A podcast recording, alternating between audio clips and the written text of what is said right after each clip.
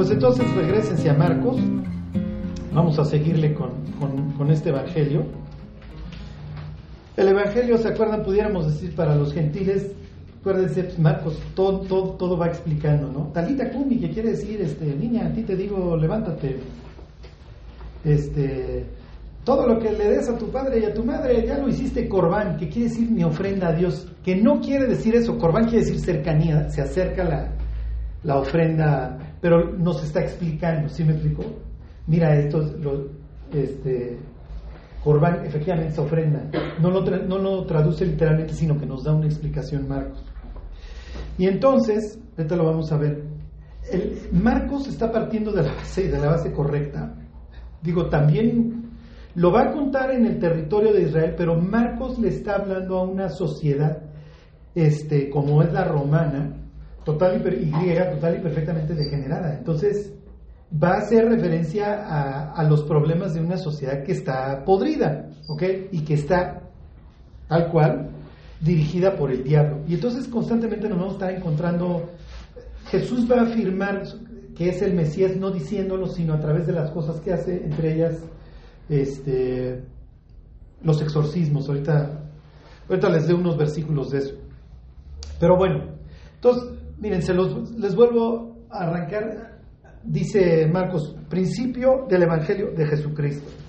Que principio no es el único Evangelio que, que arrancaría así. En el principio era el verbo, el verbo estaba con Dios y el verbo era Dios.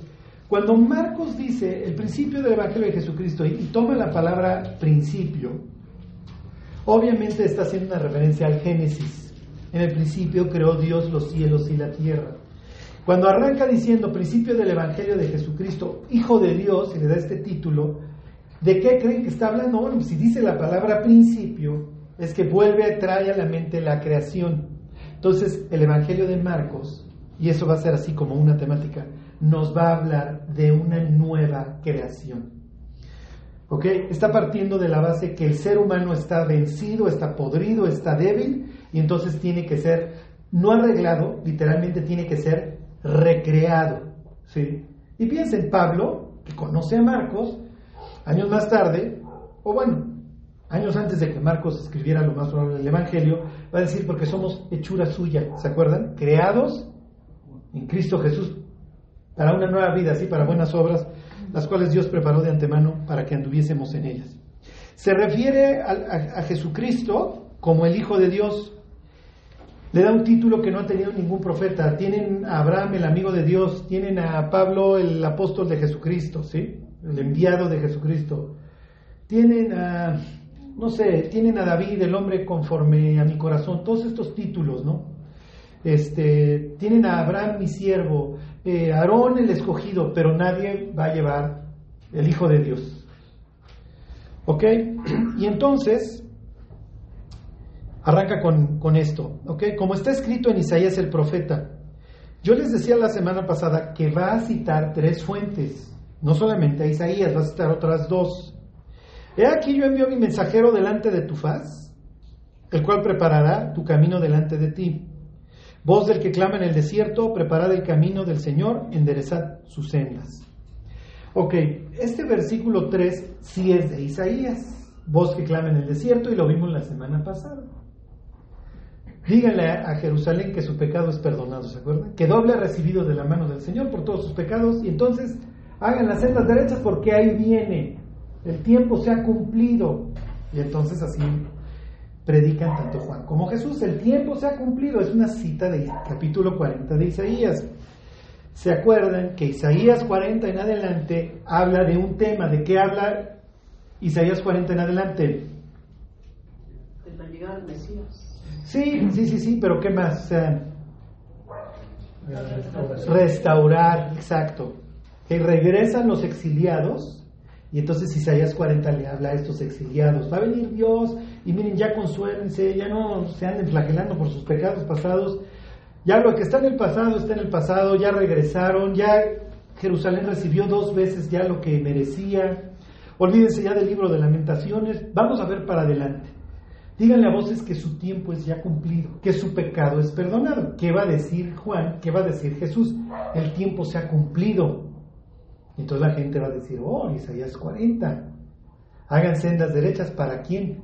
Para Dios. Entonces algo que, va que está implicando Marcos es que Jesús es Dios porque versículos que hablan de la llegada de Dios, de que viene Dios, se los aplica al Mesías. Ok. El versículo 2, como está escrito en Isaías el profeta, aquí yo envío mi mensajero delante de tu faz, el cual preparará tu camino delante de ti. ¿Qué versículo es ese? Malaquías. A ver, vamos a leerlo, váyanse a Malaquías. ¿Ok? Perdón, ¿qué, qué nacionalidad, nacionalidad tiene Marcos? Marcos judío. Judío. Marcos es paisano, Marcos es levita, ¿se acuerdan? Ay, pero ¿dónde vivía? En, en Israel. Sí, claro, sí, sí, sí. Sí, acuérdense que es primo de Bernabé. Miren, la pregunta de Henry es muy buena, no les he dicho del autor. El autor es una persona, ¿cómo les diré? Eh, espiritualmente fifí. ¿ok? Los dichos del presidente son muy útiles. ¿Qué es farol? Tiene un primo que es todo un hombre de Dios, este, un levita, ¿se acuerdan que vende la casa y entonces pone el precio a los pies de los apóstoles? Este levita, Bernabé va a ser el que instruya a, a Pablo, allá en Tarso. Cuando la gente le tiene miedo a Pablo, Bernabé es el que lo trae. ¿Se acuerdan? Quiere decir hijo de consolación. O sea, la, la gente aprecia mucho la vida de Bernabé. Y entonces resulta que Dios dice, separen a Pablo y a Bernabé para el ministerio que, que les tengo. Van a ser, este, los voy a enviar. Y entonces se llevan a Marcos. Arrancan su viaje, se van a Chipre, ¿se acuerdan? En Chipre se convierte Sergio Pablo. Y de ahí se van a lo que hoy es Turquía y llegan a Perge. Y en Perge se va Marcos. Y entonces cuando van a iniciar su segundo viaje misionero, Bernabé quiere llevar al primo y Pablo dice, no, este ya nos dejó colgado de la brocha. Y años más tarde, en segunda de Timoteo, Pablo dice, eh, díganle a Marcos que venga porque me es útil para el ministerio. Sea, Marcos es la viva imagen de alguien que sale adelante. Sí, me, explico que se enfrenta a sí mismo, que a pesar de sus problemas, tiene esta capacidad de ser usado por Dios al grado, miren, vas a ver, pero hay hasta cierto punto un consenso de que Marcos es el primer evangelio. Y que los otros, si bien van a van a poner van a- énfasis en el tema que ellos quieren, Mateo en el Evangelio para los judíos, Juan en que Jesús es Dios, y Lucas en darle precisión a la historia del rey, pero todos toman de Marcos. ¿sí? Y muchas veces obviamente explayan lo de Marcos. Ahorita vemos la tentación de Jesús. La tentación de Jesús Marcos es este pelo. Llegas a Mateo, toda una historia. ¿no? Bueno, ok. Sucede que Israel regresa de Persia, reconstruyen el templo, reconstruyen el muro, pero otra vez se empieza a ir en declive. Como la autoridad civil y política ya no recae en el rey israelita, ya no tienes un descendiente de David sentado en el trono, sino en el sátrapa persa, ¿quién creen que va a gobernar realmente a los judíos cuando regresan del exilio? Exactamente. Y entonces esto va a ser una muy mala mezcla, ¿sí? Dios, a ver, tú eres el rey y tú eres el sacerdote, y cada vez que querían mezclar, esto era un desastre. Pregúntenle al rey Usías, ¿se acuerdan que acaba leproso el pobre cuate por quererle hacer de rey y de sacerdote? ¿Qué es lo que sucede? Que estos regresan, y a quién le pregunto si tengo una controversia, al sátrapa persa o le pregunto al sacerdote, y el sacerdote no lo ven como un rival en cuanto a cuestiones políticas, si se entienden. Entonces los que toman la preeminencia son los sacerdotes, y entonces el sacerdocio se corrompe, y de eso habla Isaías 40 en adelante. ¿Ok? Y de eso habla Malaquías, ¿se acuerdan? Se queja y dice, es que de los labios del sacerdote el pueblo buscará la ley, etcétera, etcétera, y ustedes me están presentando sus eh, ofrendas chafas, a ver, preséntaselo a, tu príncipe, etcétera.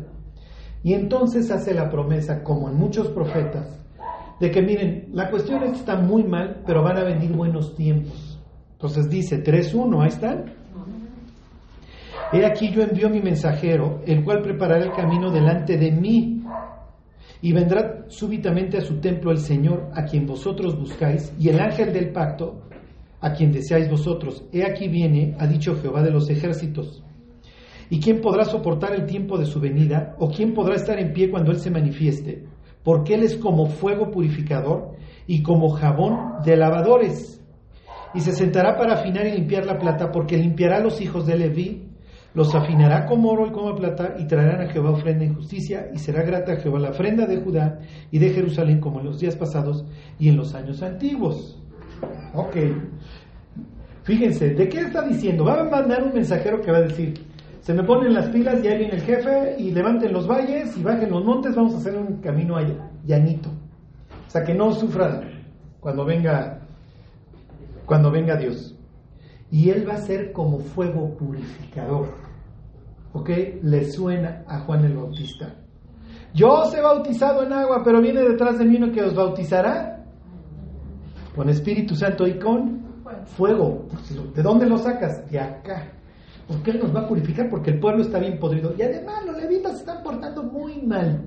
Y entonces ahí está Juan bautizando y de repente ahí están los fariseos y de repente se aparecían los saduceos, los sacerdotes hechos pedazos. Fíjense. Y entonces este, pues es natural. Serpientes, generación de víboras. ¿Quién les dijo que la van a librar del infierno? Entonces, imagínense el pueblo, y estás insultando a nuestras autoridades eclesiásticas. A mí me vale. Sí. Ajá. Sí. A mí me vale. ¿Sí? Ahí viene el Mesías a quien yo les anuncio y él se va a sentar y va a purificar a los levitas porque el sacerdocio está podrido. Es natural que ustedes vean a un Juan, ¿sí? que todo su discurso es de azufre y fuego. ¿Por qué? Porque va a venir súbitamente a su templo el Señor. ¿Y quién podrá estar en pie cuando Él se manifieste? ¿Dónde dice eso? ¿Alguien se acuerda? Apocalipsis 6. Porque el gran día de su ira ha llegado. ¿Y quién podrá sostenerse en pie? Sí, pero tú llegas a los evangelios y no hay fuego, y no hay terremotos, y no hay agua convertida en sangre, y no hay aguas amargas, no hay úlceras pestilentes, tinieblas. Es lo que ellos estaban esperando. ¿Qué es lo que nosotros esperamos? Dios, líbranos de esta tierra. Y entonces en nuestra mente es Dios nos saca y empieza la gran tribulación. Y entonces empieza lo peor, lo peor, lo peor. ¿Y cómo acaba esa historia? Apocalipsis 6, entonces se aparece Dios, estos alza sus ojos y ahora sí, ¿quién podrá sostenerse en pie? Esa es la mentalidad de Juan.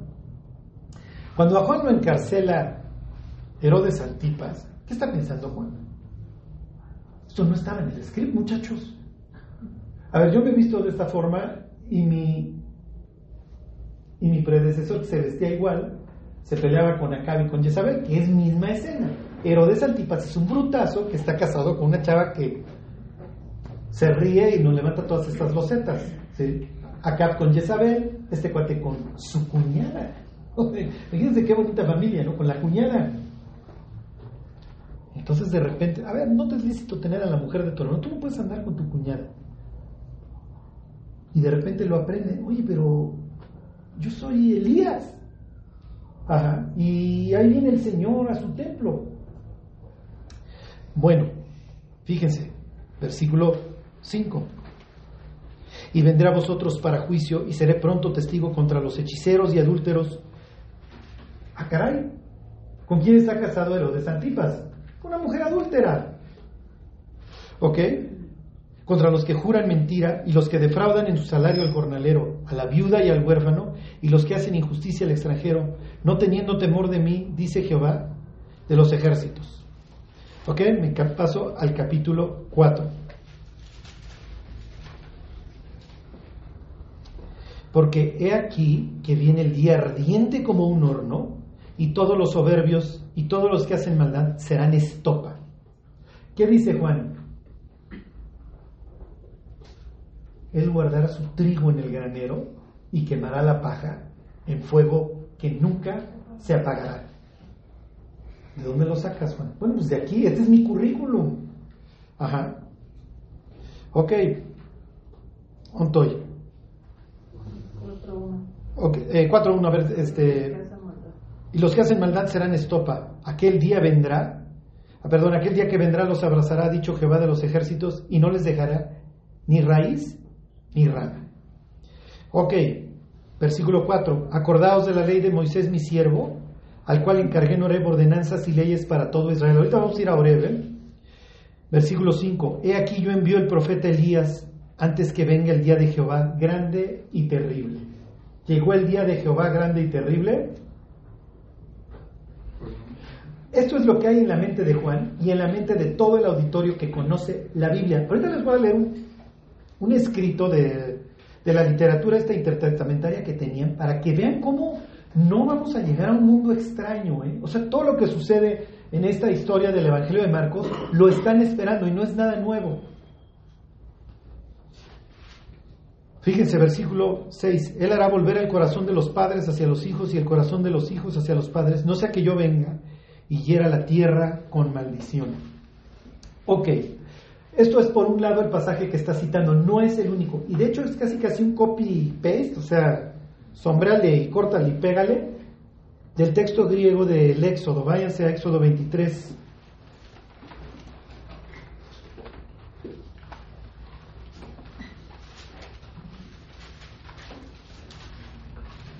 Y esto, tómenlo muy en cuenta. Esto, esta, lo que vamos a leer va a ir permeando todos los evangelios. El ángel de Jehová.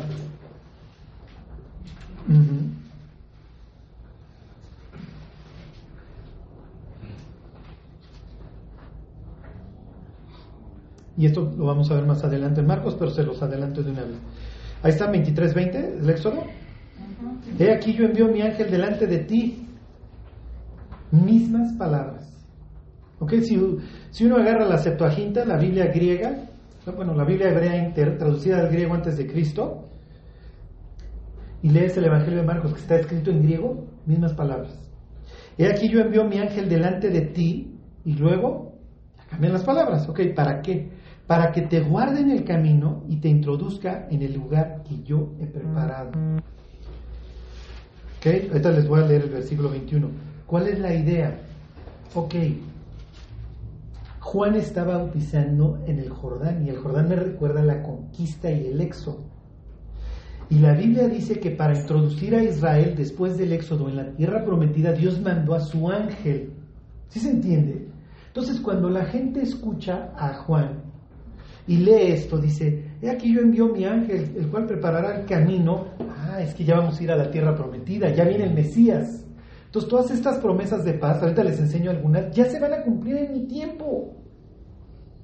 Porque pues es lo que dice aquí, porque así como Dios envió a su ángel, ¿sí? para, para que el pueblo pudiera entrar a la tierra prometida, finalmente nosotros ya vamos a acceder a la tierra prometida. Oye, pero ya vives en ella. Sí, pero bajo la bota romana. Acuérdense que ellos se consideran exiliados.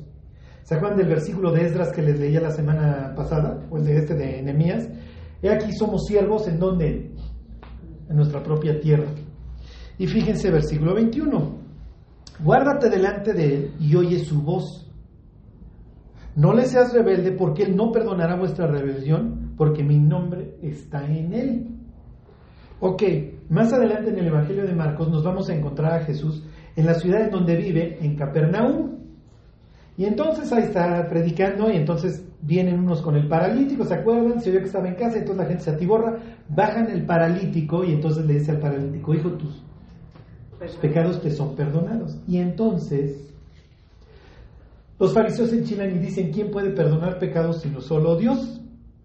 Y si alguien de G 6 Aragón, que sabe la Biblia de memoria, hubiera estado presente ahí, le hubiera dicho, no, no solamente Dios perdona o no perdona pecados, también el ángel de Jehová.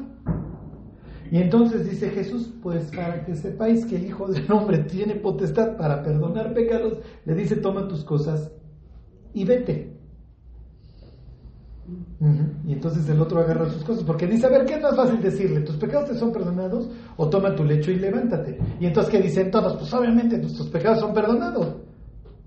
Pues para que sepan, agarra tus cosas y vete, y el otro se incorpora. Entonces, ¿qué está diciendo? Ya llegó el Mesías, tiene esta capacidad de revertir el caos, de sanar. ¿Sí se entiende? De que recrear. Entonces este que antes no se puede mover, ahora se mueve. ¿Qué está diciendo Dios? Tu problema, pues sí, efectivamente es que no te puedes mover, pero tienes un problema todavía más profundo, que es el exilio, la separación entre tú y yo, y esa en este instante te la resuelvo. Como sé que tienes fe, la misma que de los cuates que te descolgaron, al ver la fe de ellos, dijo el paralítico, te perdono, anda. ¿Sí se entiende? ¿Cómo van metiendo cosas? Cuando lean los evangelios y en general toda la Biblia, piensen en Hansel y Gretel, ¿se acuerdan que van dejando las migajitas? Es natural, los evangelistas van agarrando migajitas como para, mira, te dejo esta pista para que tú veas qué es lo que está sucediendo realmente en la historia. Bueno, váyanse a Éxodo 19. Va a venir Dios. ¿Cuándo va a venir Dios? Pues como suele presentarse Dios al tercer día. Cuando vayan leyendo la Biblia, busquen el patrón al tercer día. ¿sí? Tres días de Jonás. Eh, Jesús resucita al tercer día. Este, resucita al tercer día Isaac. Resucita al tercer día, ¿cómo se llama? Esther. Y si oren por mí tres días y si perezco, que perezca y el tercer día le conceden la vida. ¿Okay? Abraham se va camino de tres días y el tercer día recibe de entre los muertos, diría el, autor de Hebreos en sentido figurado, a su hijo. El tercer día lo vuelve a tener. ¿Ok? Bueno. Ahí están 19. Dice, en el mes tercero, ¿dónde estoy? De la salida de los hijos de Israel de la tierra de Egipto, en el mismo mes llegaron al desierto de Sinaí, donde vive Juan, ¿dónde está? Dice Marcos, el desierto. que Ahí nos vamos a encontrar con Dios y también en lo que dice Isaías 40. Bosque clama en el desierto. Ahorita vemos unos pasajes del desierto. El desierto puede ser para dos cosas. Te quiero atraer y aquí te voy a enseñar o te voy a probar. ¿Ok? Bueno, habían salido de Refidim y llegaron al desierto de Sinaí y acamparon en el desierto y acampó Israel delante del monte. Y Moisés subió a Dios. ¿Ok? Se los adelanto y no me importa porque cuando lleguemos en Marcos más adelante ya se les olvidó. El Evangelio de Marcos dice que sube Jesús a un monte y llamó a los que él quiso. ¿Se acuerdan? Esta idea de ascender. ¿Ok? Cuando tú oras en sentido espiritual, lo que estás haciendo es, estás ascendiendo. Desciendes a Egipto, subes a la presencia de Dios. Dios vive en un monte, Dios vive en el monte de Sión. En este caso está en Oreb. Y entonces le dice a Moisés, sube. ¿Quién subirá al monte de Dios? ¿Se acuerdan? El que no, el que ni aún jurando en daño propio, este, por eso se retracta, este, el limpio de manos, el íntegro de corazón, ese es el que sube. ¿Okay? Entonces lo llama a que suba. Ok. Y le dice, Antoy, así dirás a la casa de Jacob y anunciarás a los hijos de Israel, vosotros visteis lo que hice a los egipcios y cómo os tomé sobre las alas de águilas y os he traído a mí. Ahora pues, si diereis oído a mi voz y guardareis mi pacto, vosotros seréis mi especial tesoro sobre todos los pueblos, porque mía es toda la tierra. Y vosotros me seréis un reino de sacerdotes y gente santa. Estas son las palabras que dirás a los hijos de Israel. Pocas palabras. Diles que si quieren celebrar un pacto conmigo, ¿qué va a hacer Jesús en la última cena? Muchachos, ¿quieren celebrar un pacto conmigo? Beban la copa. Este es el nuevo pacto en mi sangre. El hecho de que ustedes la beban implica que ustedes están de acuerdo en celebrar un pacto conmigo. ¿Se entiende? Ok. Versículo 7, entonces viene Moisés. Y llamó a los ancianos del pueblo y expuso en presencia de ellos todas las palabras que Jehová le había mandado. Y todo el pueblo respondió a una y dijeron, todo lo que Jehová ha dicho, haremos. O sea, nos vamos a adecuar al pacto. Y Moisés refirió las palabras de Jehová, las palabras refirió a Jehová las palabras del pueblo. Piensen las piernas que tenía Moisés, este pelo, sube, baja, sube, baja. Sube Moisés, esas son las palabras. Ancianos, esas son las palabras. No, pues que sí. Oye, dicen que sí. Ok, vuelve a bajar. Ok, versículo este, 7. Entonces vino Moisés, llamó a los ancianos, ¿dónde me quedé? Ah, ok, este, versículo 9. Entonces Jehová dijo a Moisés, He aquí yo vengo a, ti en una nube espesa para que el pueblo oiga mientras yo hablo contigo y también para que te crean para siempre. ¿Ok? Y Moisés refirió las palabras del pueblo a Jehová. Y Jehová dijo a Moisés, ve al pueblo, y aquí está a dónde voy con Juan el Bautista, y santifícalo hoy y mañana, ¿y qué? Y laven sus vestidos Más adelante Dios va a decir, si, te, si tuviste una emisión de semen, si diste a luz un hijo, eh, díganme otros casos en donde se tenían que, si tocaste un cadáver, te tienes que lavar, ¿ok? Te tienes que lavar. No se tenían que estar sumergiendo constantemente, pero la ley tenía todas estas veces en las que la persona se tenía que lavar, se tenía que bañar, ¿ok? Hay unas personas, los esenios, ya los veremos, que de plano dijeron, Isaías 40 dice que Dios viene al desierto, el mundo está podrido, nos vamos a vivir al sur de Israel, ya vivimos en las cuevas. Y ellos sí tienen constantemente esta idea de estarse sumergiendo. ¿Ok? ¿De dónde saca Juan? ¿Sí? Obviamente de todos los baños rituales de los que habla Levítico, pero obviamente de aquí. ¿Por qué? Porque Dios le dice, voy a bajar y me voy a presentar, diles que se bañen. ¿Ok? Se los vuelvo a leer. Y Jehová dijo a Moisés, ve al pueblo y santifícalos hoy y mañana y laven sus vestidos y estén preparados para el día tercero, porque al tercer día Jehová descenderá. ¿Ok? A ojos de todo el pueblo sobre el monte Sinai. Ok, si tú eres un sacerdote, si tu papá era sacerdote como era Zacarías, y entonces a ti te dicen, oye, tú vas a anunciar la llegada de Dios, y tú lees Éxodo que cuando Dios vino, le dijeron al pueblo, oye, diles que se bañen, es natural que tú te vayas a un sitio público, entonces digan, ven, lávate. Y entonces la gente, ¿qué hacía? Se sumergía y confesaba sus faltas. Hacían una confesión específica de, ayer le grité a mi mujer y me porté súper mal, lo más probable es que no.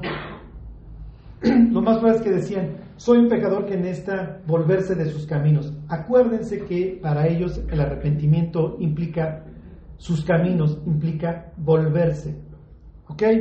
Bueno, vámonos a Oseas, váyanse a Oseas capítulo 2.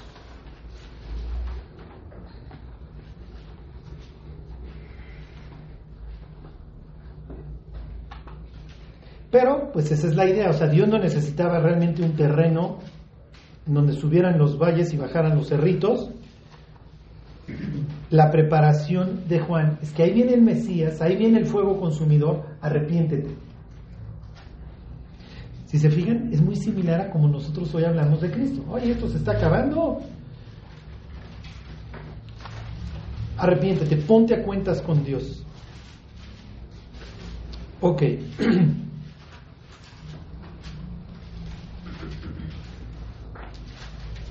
No les he dicho, ¿verdad? Dos, ¿Sí les dije? 2.14. Esta idea de que Juan va recorriendo todo el borde del Jordán, va siguiendo lo que hizo su, su predecesor, don Elías. ¿Ok? Y al igual que Elías va a pasar tiempo en el desierto. Y les voy a decir algo en lo que he estado haciendo mucho énfasis últimamente. Ok, dice, pero he aquí, yo la atraeré. ¿Qué decir? 2.14. Porque aquí yo la traeré y la llevaré al desierto y hablaré a su corazón. Esta es la idea. Miren, Juan es un, es un predicador exitoso. Ha de haber sido, digo, no ha de haber tenido una mecha muy corta por lo que, digo, muy larga por lo que leemos. Ha de haber tenido un carácter muy fuerte, pero la gente lo admira. ¿Okay? O sea, los evangelios hacen mucho énfasis, por ejemplo, cuando Jesús dice, a ver, a ver muchachos, el, el, bautismo de Juan era de Dios o era de los hombres. Y entonces los fariseos dicen, si decimos que de Dios, nos va a preguntar que por qué no le creímos. Porque pues, si te anunció a ti. Si decimos que no, nos, va, nos van a pedir, nos va como en porque la gente tiene mucho respeto por Juan. O sea, la gente admira a Juan. Y se acuerdan, Andrés es un discípulo de Juan y Andrés es el que va por su hermano, por Pedro. O sea, los primeros discípulos de Jesús obviamente tuvieron una influencia fuerte de Juan. Entonces, la idea de Juan, Juan es, presentado como este hombre de Dios que tiene este lado noble en donde, mira, ven al desierto y lo más probable es que él predicara mucho esto de, miren, Dios nos sustentó en el desierto, Dios nos trajo por un camino horrible y los grandes hombres de la Biblia, todos fueron de desierto. Es natural que se presenta al Mesías, Dios pone un sello de autenticidad sobre él, ahorita lo leemos, y qué es lo que sigue en la vida del Mesías. ¿Qué creen? Ir al desierto. Ir al desierto. ¿Ok? Bueno, les voy a decir algo, este, entre paréntesis. Todos aquí tenemos problemas, ¿ok? Muchos o pocos, todos tenemos problemas. Eh, Dios siempre se va a encargar de que los tengamos, ¿ok? Muchos o pocos. Hay dos clases de problemas. Los que Dios permite, pregúntenle a Job, pueden ser horribles, y los que uno provoca. Y si les abro otro paréntesis, Job dice, lo que temí es lo que me pasó. Entonces hasta cierto punto el Job que salga del otro lado va a ser una persona que ya no viva en pavor de perder las cosas porque ya las perdió. Pero piensen, Moisés es un cuate que se va a aventar 40 años. ¿En dónde? Tipo Oseas. Aquí está hablando obviamente de Gomer, de esta asociación entre Israel como una mujer adúltera y Gomer, la mujer adúltera de, ¿se acuerdan de Oseas? ¿Se acuerdan que la compra por el precio de un esclavo en un mercado horrible, ya que Gomer está toda destruida? Entonces Dios presenta así a su pueblo que a fuerza quiere adulterar, a fuerza quiere ser de cascos ligeros, pero Dios en esta idea te quiero regresar, pero antes te voy a llevar al desierto. Y desde ahí, en lo que dice el siguiente versículo, te voy a dar tus viñas y te empiezo a devolver tus cosas. ¿Por qué? Porque bendecirte de forma inmediata te destruyo. Tienen a Moisés, Moisés nació en el palacio. Bueno, ahí creció.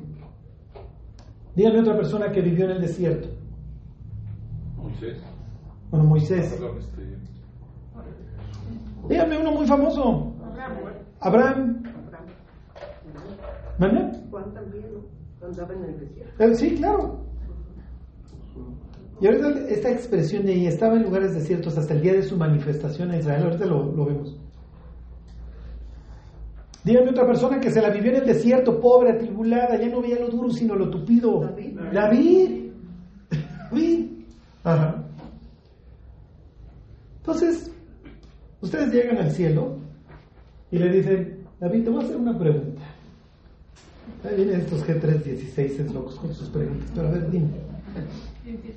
Inciso A, David. ¿Dónde fuiste más feliz? ¿En la cueva o en el palacio? ¿Y qué va a decir David? En la cueva, cuando me llevaba el tren. Porque llegué al palacio y obviamente él diría, mira, mi- la mejor época de mi vida fue- fueron mis primeros años de monarca, porque pues, puse a todos manotas, le di cohesión a un pueblo que estaba dividido, restauré todo lo que Saúl se había encargado de, de hacer garras. Tuve esta oportunidad de, pues, de la descendencia de Saúl, pues, cobijarla en Mefiboset, o sea, arreglé muchas cosas. Y que venían los arameos y venían los amonitas y venían los moabitas y los filisteos y a todos puse manotas. O sea, yo le di un sitio de honor a mi pueblo hasta que un día, en el tiempo en que los reyes salen a la guerra, yo permanecí en Jerusalén. ¿Y por qué no saliste, David? Tú lo sabes, porque yo estaba sobrado.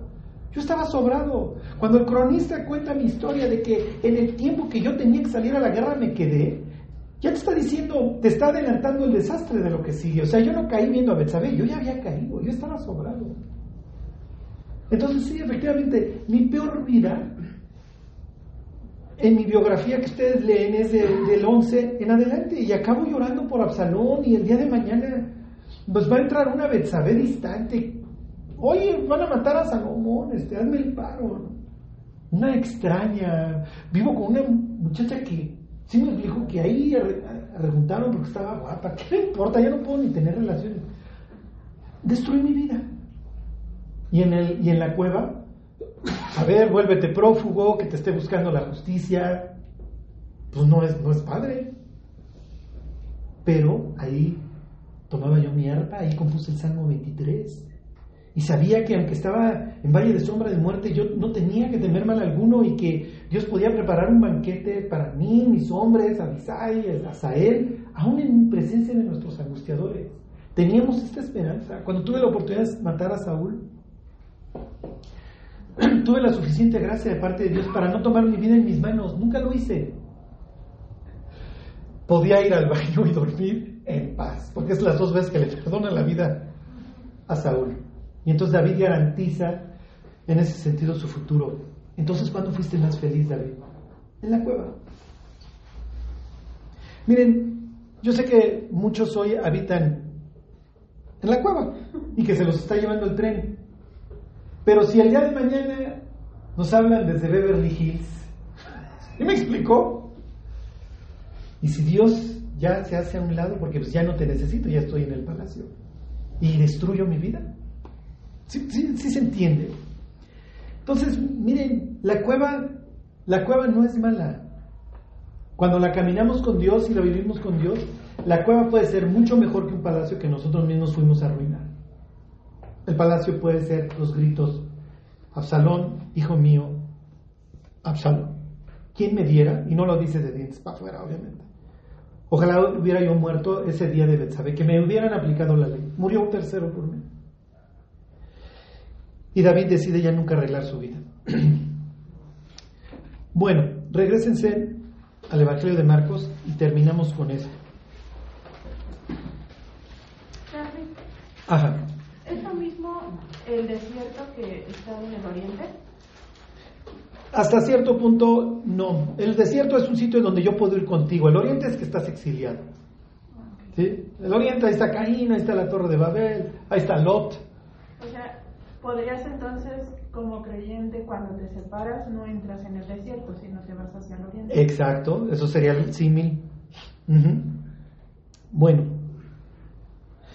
ahí están Marcos. Bueno, les leo desde el 1.5. Y salían a él toda la provincia de Judea y todos los de Jerusalén y eran bautizados por él en el río Jordán, confesando sus pecados. ¿Qué está diciendo en pocas palabras Marcos? Que Juan tiene mucho éxito.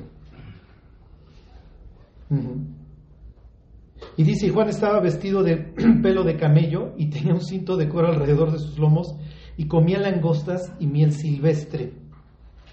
¿Qué está implicando? Que Juan no es de recursos y hasta cierto punto se ve que, que le vale. ¿Okay? Cuando dice que come langosta, no es langosta termidor en el restaurante, son grillos. Acuérdense que si tiene cuatro patas y dos para saltar es limpio. ¿Se acuerdan? Eso decía la ley. Y además, hasta cierto punto, garantiza que nadie le mete mano a mis... Yo tengo que anunciar la llegada del Mesías, yo no me puedo andar contaminando. Entonces, ¿sí se entiende? No requiero que nadie más prepare ni la miel ni las langostas que me como. La ropa, la ropa es significativa. Por Elías, el predecesor, que se acuerdan que tiene su manto y se lo pone a Eliseo. Ajá. Y número dos, porque era una especie de uniforme de profeta. ¿Se habrán uniformado así en aquella época? Lo más probable es que ya no. Y de hecho en su literatura intertestamentaria, por ejemplo, los fariseos se quejaban de que ya no tenían el Espíritu Santo. Pero creían que cuando viniera el Mesías, el Mesías iba a traer un derramamiento del Espíritu Santo. Es lo que decía Isaías. Iba a venir el, Espíritu en donde? En el desierto. ¿Ok? Bueno, ¿se acuerdan si han visto las de Zacarías? Ya no van a andar vistiendo el vestido velloso, ya no se van a disfrazar de profetas. Juan sí, como que digan, hagan de cuenta que se pone el uniforme. Porque pues soy el portavoz de Dios, tengo que anunciar la llegada del Mesías ha de haber sido muy extraño verlo con él, sí me explico, con esta ropa. Pero el caso es que le dan ese lugar y sí lo ven y le tienen respeto. Ok, lo de el Espíritu Santo, de los va a bautizar en el Espíritu Santo, etcétera, ahorita lo vemos. Solo quiero hacer esto, este énfasis. Versículo 9. En aquellos días Ah, perdón, aconteció en aquellos días que Jesús vino de Nazaret de Galilea y fue bautizado por Juan en el Jordán. y luego, cuando subía del agua, vio abrirse los cielos y el Espíritu Santo como paloma que descendía sobre él. Y vino una voz de los cielos que decía, tú eres mi hijo amado, en ti tengo contentamiento. Todos estos versículos, que es una cita tremenda de versículos, se los digo la semana que entra, le está poniendo Dios un sello de autenticidad. Y vemos lo del Espíritu Santo. Lo que quiero es seguirles haciendo énfasis en la, en la cueva. Versículo 12. Y luego el Espíritu Santo le impulsó al desierto. Es Dios el que lo lleva. El mismo Dios que le dice, tú eres mi hijo amado, en ti tengo contentamiento, es el mismo que lo mete a la prueba. ¿Para qué? Versículo 13. Y estuvo ahí en el desierto 40 días y era tentado por Satanás y estaba con las fieras y los ángeles le servían. Ok, ¿quiénes son estas fieras? Demonio. Inciso A, muy bien. ¿Alguien tendría otro inciso? Los ángeles caídos. O Satanás. Porque, pues, Bueno, miren, lo que está diciendo sería un buen inciso B, lo que está diciendo Livia, los ángeles caídos. ¿Alguien tiene otra idea? Su propia naturaleza de Jesús, ¿no? Era bueno. ¿Mande? Su propia naturaleza de Jesús era buena. No, no, no, no, no. No, no, no, no luchaba con nada de eso. No. Ahí está con las fieras. Y está con Satanás. ¿Y está dónde? en el. Mm, ok. Y lo tienta. Ah. A ver, los voy a confundir y luego ya les digo. ¿Ok? A ver, regresense a Oseas. Al mismo capítulo, al capítulo 2. Y es importante, ¿eh?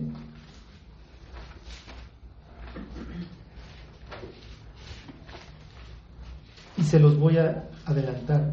El Evangelio de Marcos está plagado, plagado de demonios. ¿Ok? Si no está el cuate echando espumarajos en Cesarea de Filipos, ahí está el otro en cueros este, dañándose a sí mismo en los sepulcros, y si no, no acaba de entrar a la sinagoga y ya uno le está diciendo, no tienes que nosotros, hijo del Dios Altísimo. ¿Por qué? Porque estoy hablando de un mundo gentil que vive entre ídolos y que vive entre demonios, ¿sí me explico? Lo que sucede es que literalmente nos acostumbramos a convivir con el diablo. Ajá. Cuando vemos las series de Netflix, realmente estamos viendo al diablo detrás. A ver, pongan este ángulo. Vemos la influencia de, un, de toda una estructura satánica influyéndonos. No. Podemos pensar que Steven Spielberg o del Toro sí se fuman algo antes de hacer sus scripts. ¿Sí me explicó? Lo que quiero que vean es cómo, o sea, Jesús es impulsado y de ahí para el real. ¿Por qué? Te voy a probar, te voy a meter al desierto, vas a pasar 40 días y vas a tener al Satán y a estos espíritus inmundos, vamos a llamarlos ahorita sí, y ya la próxima semana les digo cómo lo veían ellos, te vas a enfrentar contra las fuerzas del mal. Y aprende a convivir con ellas, porque conforme vaya tu ministerio Jesús avanzando, te los vas a ir encontrando hasta el final.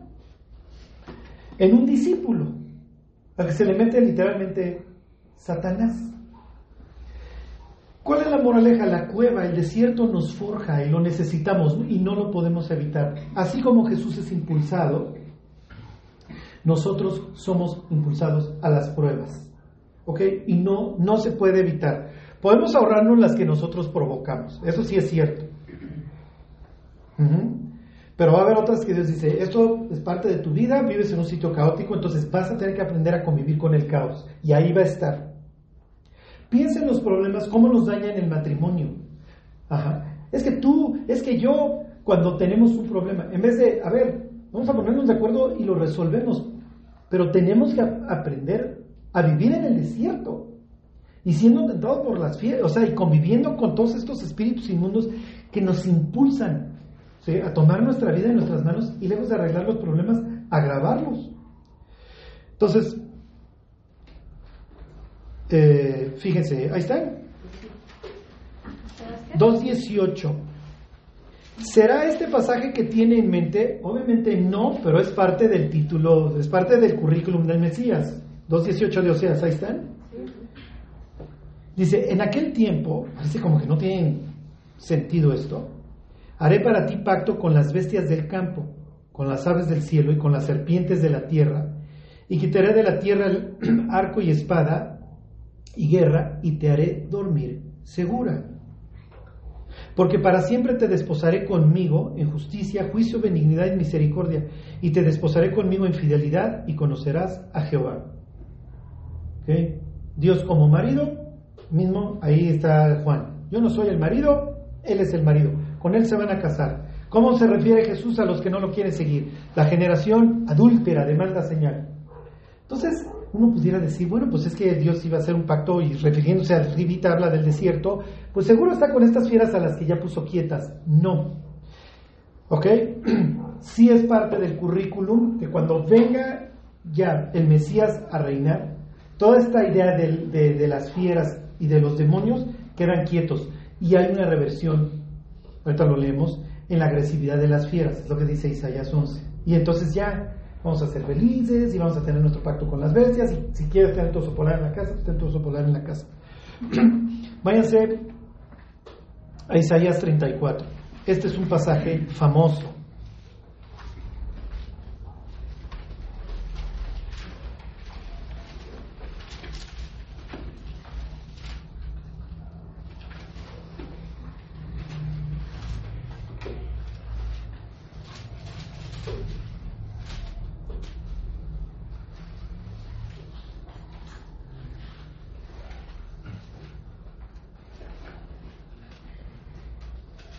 ¿Ok? Entonces, los sitios que espiritualmente quedan podridos, se queda un residuo.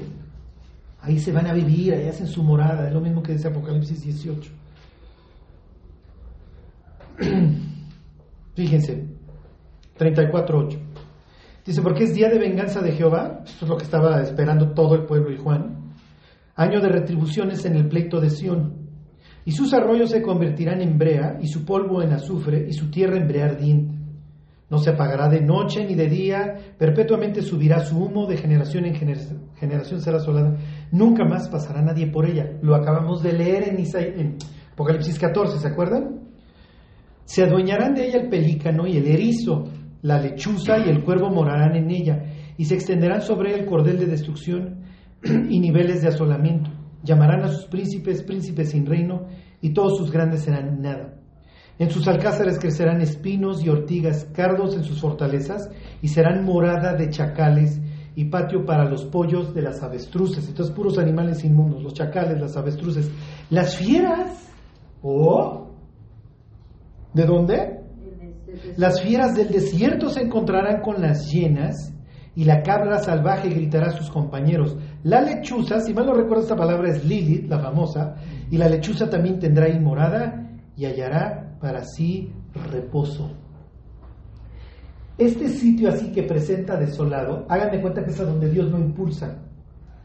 Y entonces ándale, ahí vas a estar con las fieras del campo, con todos estos seres contrarios a mí, con todos estos sí seres celestiales contrarios. ¿Por qué? Porque ya nació el Mesías y ya llegó y ya nos lo anunciaron, ¿sí me explicó? Y nació de una mujer que no tuvo relaciones sexuales. Y hubo esta idea de la estrella, que viene desde el libro de números, que anunció su nacimiento. Entonces moví a Herodes para que lo matara y no lo logro matar, pero eventualmente lo tengo que matar. Y entonces me lo encuentro en donde, que es el desierto. Es mi territorio, es el caos. Por eso el éxodo, nosotros como que, pues piensas, ay, pues iban por Aguascalientes caminando, hay una procesión. No, o sea, el desierto es que pues, no, hay, no hay de dónde beber agua y entonces, a ver, pues te saco de la peña y no hay comida y entonces te hago llover el maná, te sustento en medio del caos. Y te traigo una nube, pero en la noche te tengo que traer luz porque si no te vas a panicar porque a lo lejos vas a estar escuchando los espectros y Lilith y todos estos, okay, todas estas fieras que se oponen contra mí. Ok,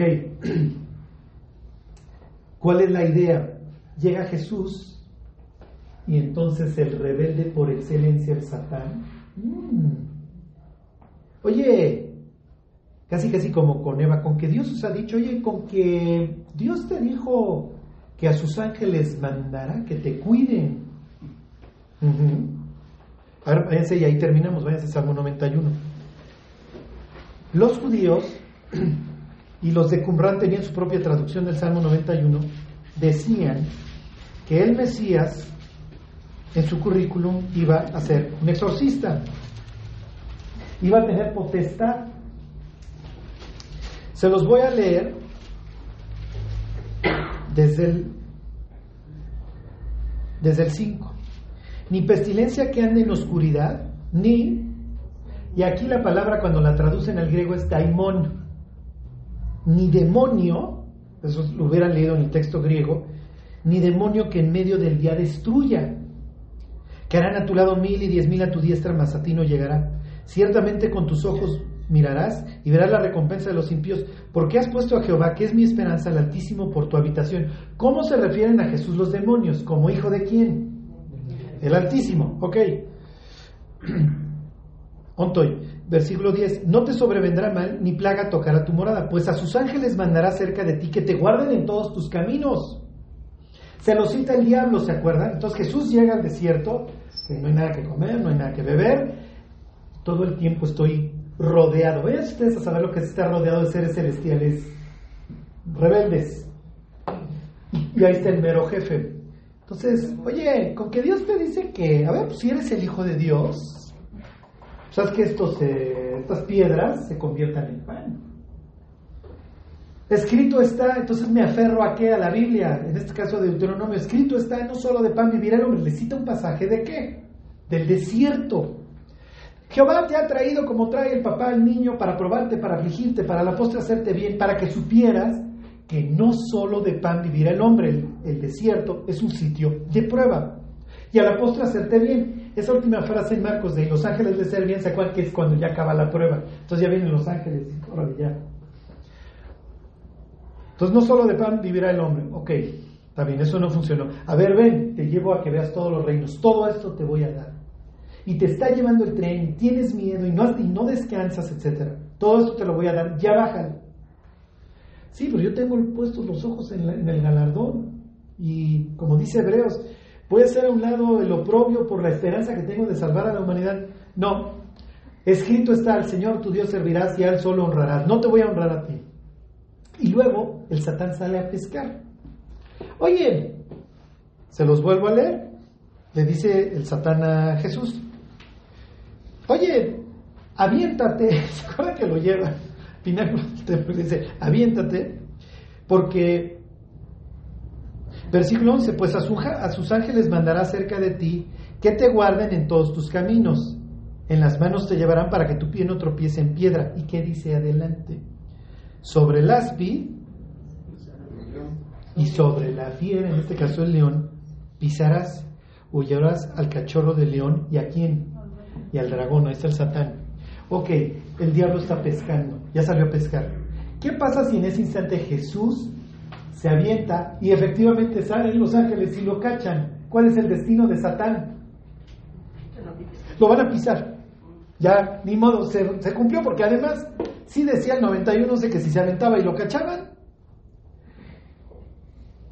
Y entonces, pero Jesús no, no le va a dar más información. ¿sí? No tentarás, escrito está, no tentarás, no, yo no voy a probar a Dios. Si sí me va a mandar a los ángeles o no, si me voy a tropezar, yo no lo voy a probar. Y no. ¿Sí me explicó?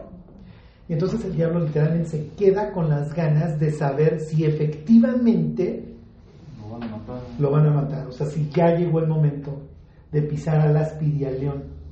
Entonces, moraleja, Jesús es impulsado al desierto y va a estar conviviendo con estas fieras del desierto, puros seres inmundos, como los describe Isaías 34. En un sentido va a jugar de visitante, se mete a este sitio podrido y va a soportar los 40 días. ¿Qué va a suceder después de la prueba? Que tiene confianza. Entonces, cuando llegue a la sinagoga y se le presentan los demonios, ¿qué tienes que ver con nosotros? Lárguense, porque ya tengo un historial de 40 días me aguanté y los vencí.